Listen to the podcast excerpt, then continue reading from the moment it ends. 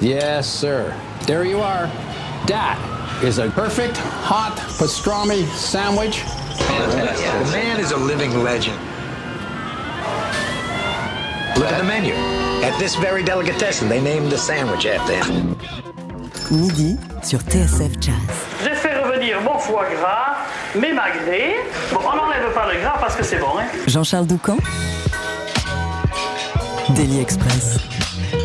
Pas forcément besoin de machines à remonter le temps pour explorer les premières décennies du jazz et le répertoire des pionniers du grand orchestre. Voilà maintenant dix ans que le Umlaut Big Band s'est lancé dans cette passionnante aventure. Et après s'être penché sur le cas de Don Redman, l'un des pionniers de l'arrangement, le groupe se plonge dans le répertoire de la pianiste Mary-Lou Williams sur un double album Mary's Ideas qui sort avec le soutien de la Philharmonie de Paris et qui sera d'ailleurs présenté à la Philharmonie le 9 octobre en première partie de Winton Marsalis. Mary-Lou Williams est l'auteur d'une œuvre foisonnante et fascinante composée entre 1930 et 1981. Elle a écrit pour Ellington, pour Benny Goodman, a pris sous son aile dans les années 40 les jeunes génies du bebop, Thelonious Monk et Dizzy Gillespie en tête ou encore a collaboré avec Cecil Taylor. Ses archives personnelles sont conservées et ont servi de base à cette aventure dont on parle ce midi avec le saxophoniste Pierre-Antoine Badarou. Bonjour et bienvenue Pierre-Antoine. Bonjour. Comment ça va? Ça va. Alors, euh, je me rends compte qu'il manque, euh, il manque quelques mots dans mon intro. Euh, ces archives, elles sont conservées à l'Institute of Jazz Studies de Newark, dans le New Jersey, où tu es allé. On va avoir l'occasion d'y revenir. Et puis, tu es revenu surtout avec plein de choses de ce séjour. mais avant, je te propose d'écouter un extrait de ce Mary's Ideas. Voici tout de suite Chunkalung sur TSF Jazz.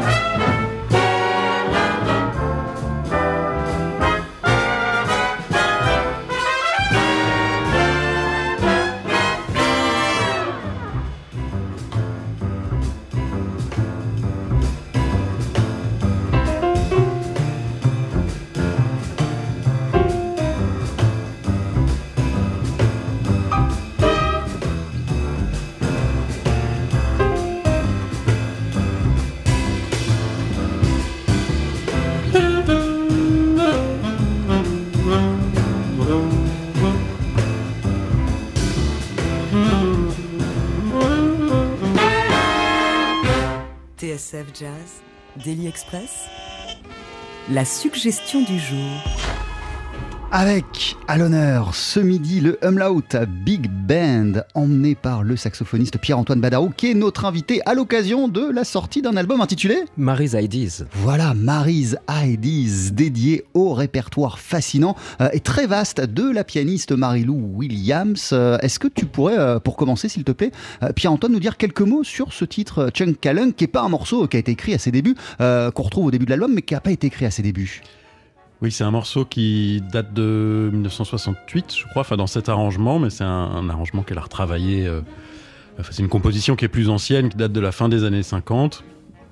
Et euh, cet arrangement-là, elle l'avait écrit pour le Danish Radio Big Band, euh, pour un concert qu'elle a fait là-bas en 68, où elle a écrit toute une série de morceaux. Beaucoup qu'elle a repris d'une série de morceaux qu'elle avait écrit pour Ellington à cette époque-là et, euh, et donc elle a et, et dont ce Chunkalunk qui n'était pas écrit pour Ellington qui est vraiment spécifiquement c'est le seul arrangement orchestral qu'elle ait fait elle l'a joué beaucoup sinon ce morceau sous un autre titre après enfin. Euh, l'œuvre de Mary Williams c'est très pleine de, de, de, de, de codes, de, de changements de nom, de, voilà, de nouvelles versions qui changent de titre, etc. Euh, mais voilà, ça c'est un morceau qu'il a accompagné longtemps dans sa vie et qui est une des, aussi une de ses. hum, Enfin, on retrouve deux, thèmes, deux thématiques essentielles dans, la musique de, de Mary Lou Williams. C'est le travail sur le blues et l'héritage du blues et sur le boogie woogie aussi, puisque c'est une sorte de, de variation sur le principe du boogie woogie. Euh, et puis après, on va avoir l'occasion euh, d'y revenir. Elle s'est aussi euh, fortement consacrée à, la musique sacrée. À un moment, elle s'est dédiée pleinement à, cela avant de te pencher avec le Umlaut Big Band sur son travail de compositrice et, d'aller consulter ses archives personnelles. Qu'est-ce que tu qu'est-ce que tu connaissais de, de Mary Lou Williams et qu'est-ce qu'elle représentait, qu'est-ce qu'elle incarnait pour toi? Elle a un parcours assez fascinant. Déjà, elle a pas eu une enfance facile. Elle a développé très jeune, très tôt, des aptitudes exceptionnelles pour la musique. Et dès l'âge de 5-6 ans, on savait euh, qu'elle avait un talent euh, assez euh, dingue. On l'a dit, euh, elle, a, elle a écrit, euh, elle a commencé à bosser déjà avant de devenir adulte. Elle a écrit pour Benny Goodman, elle a écrit pour euh, Duke Ellington. Euh, après, euh, elle euh, a rencontré euh, les jeunes loups du, bebop. Euh, elle s'est consacrée à de la musique sacrée plus tard. Parcours de fou. Oui, un parcours euh, assez incroyable euh, d'une femme qui a rien lâché. Et c'est ce qu'on voit, je crois, dans les archives quand on, quand on s'intéresse euh, aux manuscrits et aux traces de, toutes ces choses qui n'ont pas pu être documentées sur disque. Euh, on voit que Mary-Lou Williams, elle a toujours continué à écrire, même quand on n'a pas d'enregistrement de cette période-là, quand elle n'a pas de contrat avec des labels, quand elle ne peut pas jouer sa musique, ou très peu, ou difficilement. Et ben elle continue à écrire, elle continue à inventer de la musique, elle envoie spontanément comme ça, euh, sans aucune commande de la part de Duke Ellington, elle lui envoie des morceaux comme ça parce qu'elle a besoin d'écrire aussi. Et, euh, et elle s'est accrochée très fort à ça. Et la, je- la jeune génération, euh, comme tu le disais, euh, Monk, Bud Powell, et puis après Cecil Taylor et Bob Crancho, enfin plein, plein, plein de gens, a été très importante pour ça aussi, puisque je pense que elle se nourrissait de cette énergie-là de la, jeune génération. Après moi, la connaissance, enfin mon, histoire avec Mary-Lou Williams, c'est c'est d'abord euh, quelqu'un qu'on cite beaucoup, et je crois que c'est c'est comme ça qu'on la connaît souvent. C'est-à-dire qu'on, bah, si on s'intéresse à Monk, euh, bah, on en entend parler parce qu'effectivement, elle a eu un rôle très important pour lui. Euh, si on s'intéresse à l'arrangement, on parle aussi de ces arrangements pour Andy Kirk dans les années 30, qui, avec quelques morceaux qui sont très importants. Mais au-delà de ça, on, souvent on ne dit pas grand-chose. Alors on commence à en parler plus euh, aujourd'hui, mais euh, on ne disait pas grand-chose. Après, nous, on, avait enregistré euh, dans notre premier album Nelson's Jacket, qui était un coffret de 4 45 tours, qui était sorti il y a 8 ans à peu près. On avait enregistré, on avait dédié tout un, tout un 45 tours donc à, à Mary-Lou Williams déjà. Donc c'est une musique qu'on pratiquait aussi, même si c'était pas la même manière de travailler, c'était pas des manuscrits, c'était des relevés, etc. Mais euh, c'est une musique qui, est- qui nous était déjà euh, familière. Alors, je le disais, euh, depuis sa création, le Umlaut euh, Big Band s'attache à, à explorer, à faire revivre des répertoires des premières décennies du jazz. En quoi le travail, l'œuvre de Mary-Lou Williams fait-elle écho avec ce qui sont vos préoccupations avec le, le depuis, depuis le début? Qu'est-ce qui faisait, en gros, que l'œuvre de Mary-Lou Williams et le Umlaut Big Band étaient faits pour se rencontrer? Alors, Mary-Lou Williams, déjà, comme tu le dis dans notre travail, hum, on, porte un regard sur l'histoire, puisqu'on réinterprète des œuvres anciennes. Euh, Mary-Lou Williams, euh, très tôt, elle est consciente de ça. Euh, elle est consciente d'être un témoin important de l'histoire et de devoir transmettre cette, histoire-là qu'elle a vécue aux, jeunes générations. Euh, et, elle- donc, elle passe son temps à, s'intéresser, à rejouer la musique de son enfance, à la retravailler. Elle a ce regard sur l'histoire. Et d'ailleurs, elle est, pour moi, elle est vraiment unique dans l'histoire du jazz par rapport à ça. C'est qu'elle a, une conscience de l'histoire euh, très tôt, dès les années euh, 40.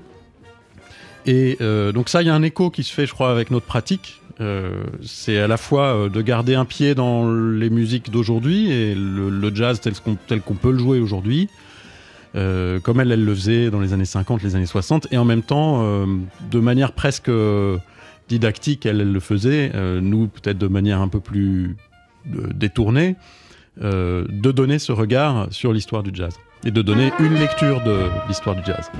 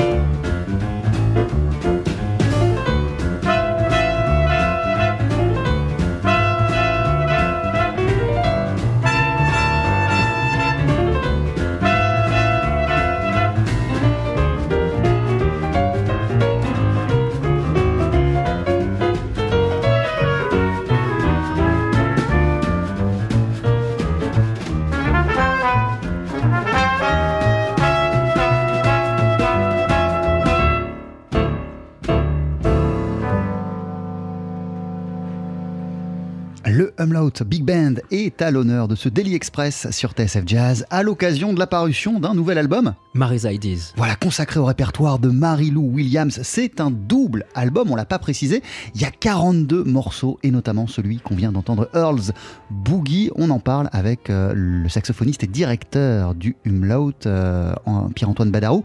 Euh, Earl's Boogie, qui est un morceau composée, si j'ai tout suivi, euh, tu, tu, tu m'interrompras si, si, je me trompe, euh, lorsqu'elle est passée par Kansas City et lorsqu'elle appartenait à l'orchestre du saxophoniste Andy Kirk, donc dans les années 30, seconde partie des années 30. Alors c'est plutôt un... Alors celui-là, c'est un, c'est un morceau qui reflète l'influence de, de, Kansas City, et du boogie notamment, puisqu'il y a une tradition très forte du boogie à Kansas City dans les années 30.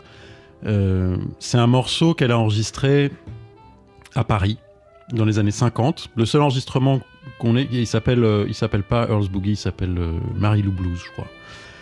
Et hum, c'est un morceau qu'elle a enregistré à ce moment-là, mais si on regarde les manuscrits, on se rend compte qu'en fait, il existait déjà des versions antérieures, qu'elle le jouait depuis bien longtemps, et euh, je pense plutôt peu de temps, enfin, qui doit dater de peu de temps après son départ de l'orchestre d'Andy Kirk, donc plutôt au milieu des années 40. Mais en tout cas, il y a, et c'est ça qui est fascinant dans son travail, c'est qu'il y a c'est une éponge aussi, c'est-à-dire qu'elle elle, rencontre plein de gens, elle côtoie plein de styles, plein de pratiques, euh, et tout ça euh, vient, euh, vient nourrir sa musique, et, on retrouve son histoire dans, dans tout. Dans, toutes ses œuvres, dans toute sa musique. En, sachant aussi qu'elle est née en 1910, donc lorsqu'elle n'était pas encore adulte, forcément il y avait énormément de boogie-woogie autour d'elle, elle en a entendu, ça fait partie de son éducation musicale, en tout cas de l'éducation de son oreille. Oui, ça fait partie, et surtout à Kansas City, elle le raconte, euh, elle parle beaucoup de Pete Johnson, le pianiste de Boogie Woogie, qui, euh, qui jouait dans un qui jouait dans un bar euh, dans la salle du fond avec un avec Big Joe Turner, le chanteur de blues, qui était barman à l'époque et qui servait les verres en chantant, en improvisant des longs blues. On l'entendait au bout de la rue et il improvisait comme ça des blues de 40 minutes tous les deux ensemble. Et, c'est sûr que son morceau Rollem, par exemple, a été dédié, euh, c'est un morceau qui est dédié à Pete Johnson, donc c'est quelqu'un qui a eu beaucoup d'importance pour elle. Et alors, Pierre-Antoine Badarou, euh, on, va avoir l'occasion d'y revenir en dernière partie euh, d'émission, mais l'une des raisons d'être du Umlaut Big Band, c'est aussi de faire danser les gens, de faire danser le public avec, avec Earl's Boogie. On est carrément dans le cahier des charges du Umlaut, là, on danse sur ce, sur ce titre. Ah bah, J'espère.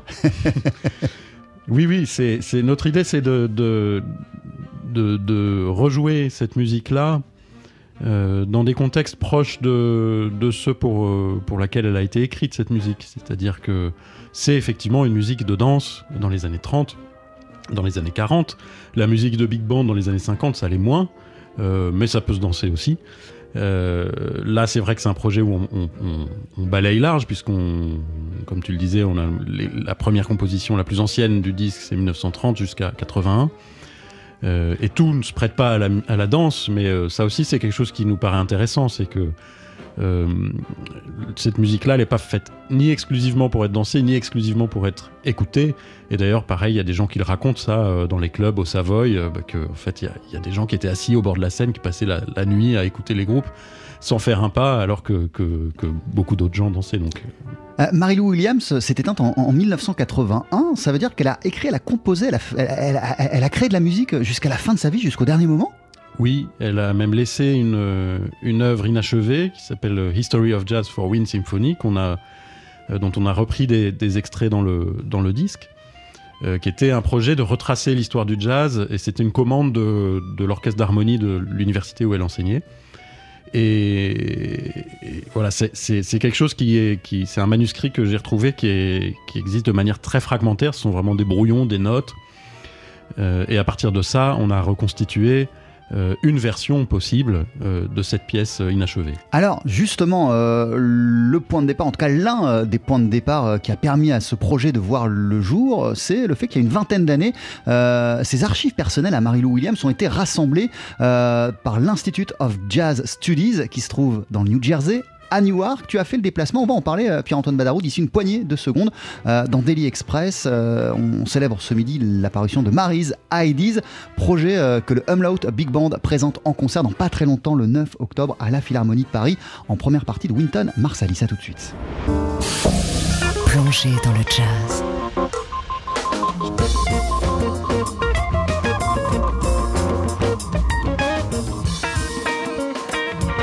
TSF Jazz la seule radio 100% jazz.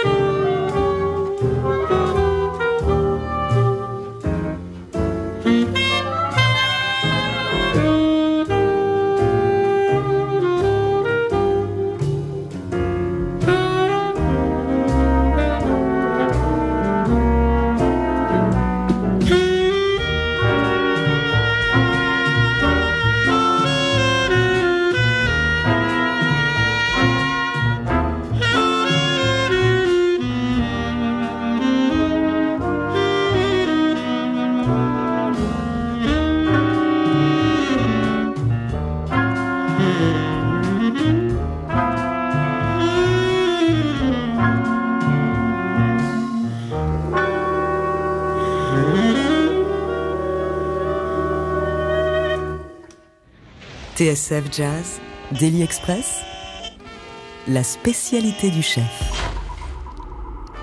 Avec un album à l'honneur ce midi. Marie Zaidiz. Voilà, un album que l'on doit au Umlaut Big Band qui joue la musique de Mary-Lou Williams à travers ce double album, 42 morceaux. L'album vient tout juste de paraître, sera présenté en concert le 9 octobre à la Philharmonie de Paris. Euh, au cours de la même journée, euh, il y aura d'ailleurs euh, l'orchestre de Winton Marsalis qui montera aussi sur scène. Et on parle de Mary-Lou Williams et de Mary's Ideas en ta compagnie Pierre-Antoine Badarou, euh, saxophoniste, directeur du Umlaut euh, Big Band. Je le disais, il y a quelques minutes, tu es parti euh, à Newark pour consulter les archives personnelles de Mary-Lou Williams. Euh, Elles se trouvent où précisément, ces archives Et elles sont faites constituées euh, de quoi? Ces partitions, pas seulement? Alors, elle se, elle se trouve à l'Institute of Jazz Studies, donc euh, à, Newark, dans le New Jersey. C'est basé sur un campus, c'est dans une, dans une bibliothèque de campus universitaire. Et c'est un institut privé à l'origine, qui a été fondé par un Marshall Stearns, qui était un passionné d'histoire du jazz dans les années 50 et qui a développé toute une collection. euh, et c'est une des plus grandes collections euh, sur le jazz au monde, de disques, de livres, de euh, voilà toutes sortes de documents, et aussi de beaucoup de collections privées de musiciens, musiciennes, dont celle de Mary Lou Williams.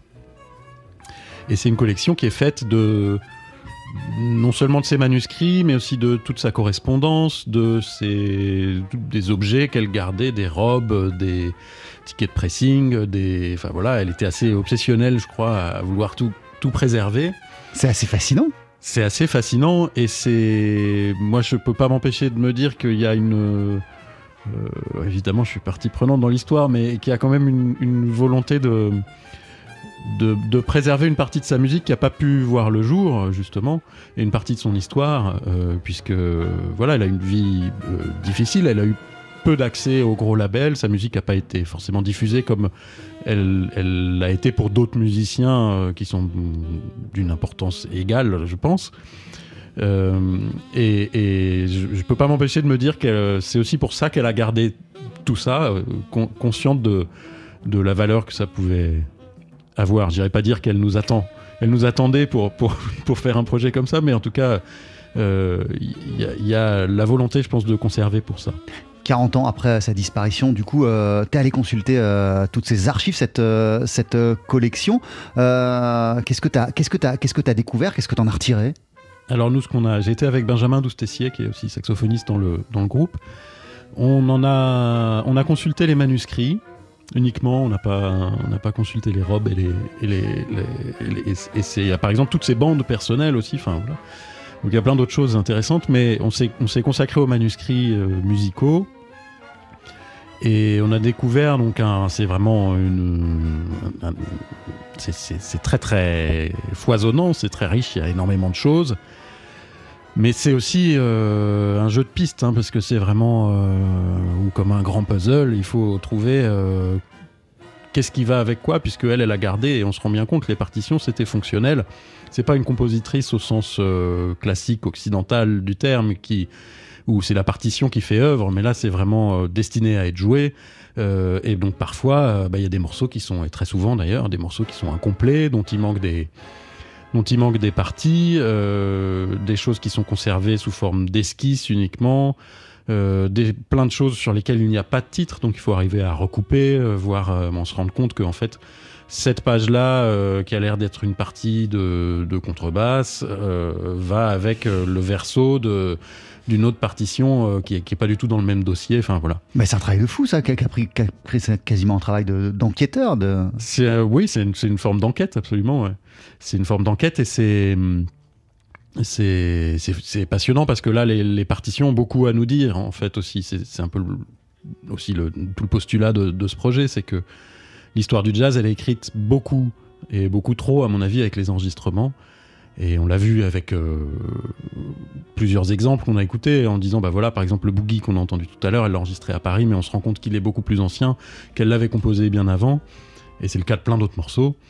Euh, et, donc c'est l'idée que euh, ces, ces- documents, ils peuvent nous dire beaucoup sur la musique euh, d'une personnalité musicale. Euh, vous êtes rentré euh, de voyage, euh, du coup, avec, euh, avec quoi dans vos, dans vos, dans vos bagages et, et- et- et surtout avec quelle direction ou quelles, quelles idées, quelles envies pour, pour ce projet? Alors on savait absolument pas quoi en faire. hein. on a été là-bas, on a passé cinq jours, on a pris des photos, on avait peu de temps, on a regardé, on a pris des photos, mais on sait pas. euh, voilà, en rentrant, il fallait, euh, il fallait tout faire. C'est-à-dire qu'il fallait bah, trier, euh, essayer de comprendre qu'est-ce qui allait avec quoi, et, donc ça. moi, j'ai commencé avec les morceaux qui étaient les plus évidents, les complets, etc. Et puis, il y a quand même aussi un travail musicologique qui a été fait sur Mary-Lou Williams par les Américains en particulier. Et donc, on- on- en recoupant les informations, les sources, les discographies, etc., on se dit, bon, bah, ce morceau, par exemple, on arrive de manière assez certaine à dire, bah, il, date de telle année. Et puis, euh, après, on refeuillette l'ensemble des, photos qu'on avait ramenées. Et puis, on voit qu'il y a un autre morceau qui est sur le même papier à musique, écrit avec, euh, puisqu'on on voit qu'une période elle écrit au bic, une période euh, plutôt au crayon, etc. Et puis que même son écriture change, et puis parfois c'est pas son écriture. Alors ça c'est intéressant. De, de qui est-ce l'écriture? Et là on se rend compte, par exemple, qu'il y a des passages où c'est l'écriture de Monk. Euh, parfois c'est l'écriture de, de, de Torrent qui était son assistant, enfin, etc. Donc tout ça petit à petit permet de reconstituer euh, ce puzzle, j'en ai encore des grands bouts euh, chez moi qui sont des pièces où je sais pas où les mettre. Euh, mais mais mais c'est un travail fascinant. hein. Voilà, et on, est, on, on redécouvre donc, et, et ce projet y contribue, l'œuvre foisonnante, tu le disais, de, de Marie-Lou Williams. Parmi son travail, il y a cette Zodiac Suite qu'elle a présentée pour la première fois à New York en décembre 1945, euh, dont euh, le Umlaut euh, revisite, réinterprète plusieurs des pièces. En voici tout de suite un extrait sur TSF Jazz.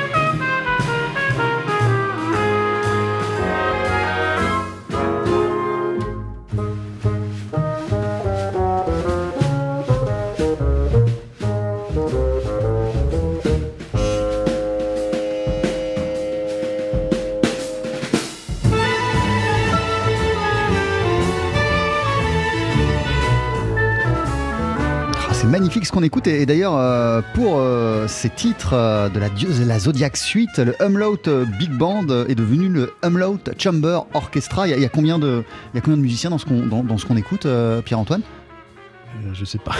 25, 25, 24, ouais. quelque chose comme ça, ouais, une vingtaine. Euh, La Zodiac Suite, elle a été présentée par Marie-Lou Williams, composée, présentée par Marie-Lou Williams au Town Hall en, en décembre 1945. C'était quoi cette Zodiac Suite? Qu'est-ce qu'on qu'est-ce qu'elle a porté comme son?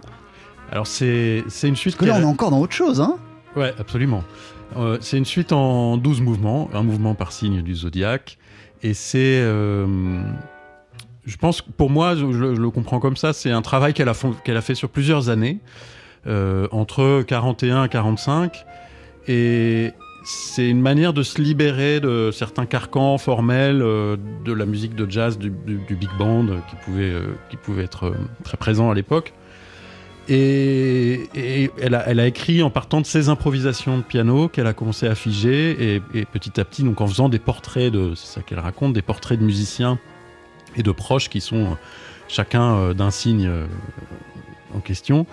Et, et petit à petit, ce, projet-là a pris forme. Elle en a enregistré une version qui est- la, seule vraiment officielle, on va dire, en solo duo trio. et ensuite, elle a euh, travaillé à cette orchestration. Elle y a mis beaucoup d'énergie, aidée par euh, un ami qui s'appelait Emile Torrent, qui était euh, orchestrateur, qui travaillait à Broadway, qui travaillait et qui lui a appris tout ça puisqu'elle est complètement autodidacte. hein, qui lui a fait découvrir Berg, Schoenberg, Bartok, Stravinsky, et qui l'a donc aidé à, orchestrer cette suite. Et cette suite s'est donnée le, le 30 décembre à Town Hall. Euh, et ça a été un- une catastrophe, euh, vraiment. Il y a un enregistrement pirate en fait qui existe de ce concert. Et, c'est effectivement catastrophique. Les partitions euh, étaient pleines de fautes qu'ils n'ont pas eu le temps de corriger. Les musiciens n'avaient pas le temps de répéter. Et puis peut-être qu'à l'époque aussi, faire jouer des musiciens de classique avec des musiciens de jazz, c'était moins évident qu'aujourd'hui, culturellement. Euh, et ce qui fait que le concert, donc soit ça se passe vraiment pas bien quand on entend les morceaux, il y a, des, y a des, vraiment des grosses erreurs, des gros problèmes, soit ils ont coupé euh, l'orchestration, euh, elle joue, joue des mouvements entiers en solo, etc. Et donc euh, nous on a, on a choisi trois mouvements qu'on a choisi comme ça, on va dire que c'était les plus, c'est ceux qui ont été les plus sabotés à, l'orchestre, au concert de la première euh, puisqu'il fait, voilà, c'était un moyen de choisir comme un autre.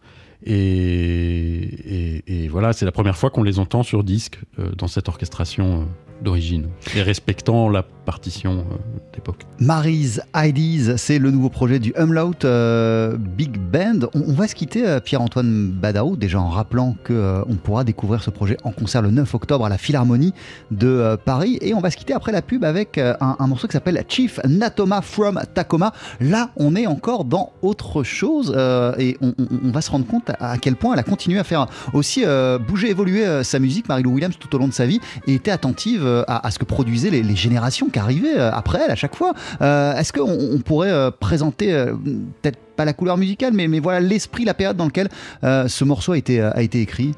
Alors Chief Natoma, c'est aussi un morceau qu'elle a écrit comme Chunkalunk qu'on a entendu en début d'émission, euh, en même temps 67-68 qu'elle avait écrit pour Ellington, qui est un morceau vocal à l'origine, qu'on reprend dans une version instrumentale.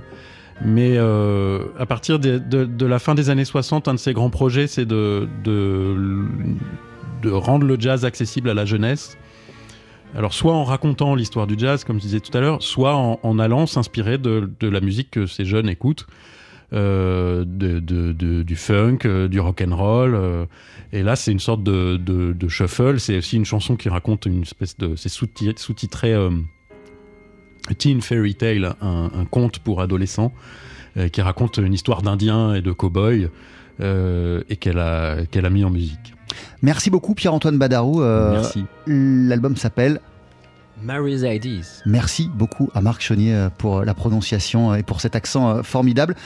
Et précipitez-vous donc le 9 octobre à la Philharmonie de Paris pour la présentation, le concert de présentation de cet album du Umlaut Big Band. Bon concert, à très très vite. Merci, à bientôt.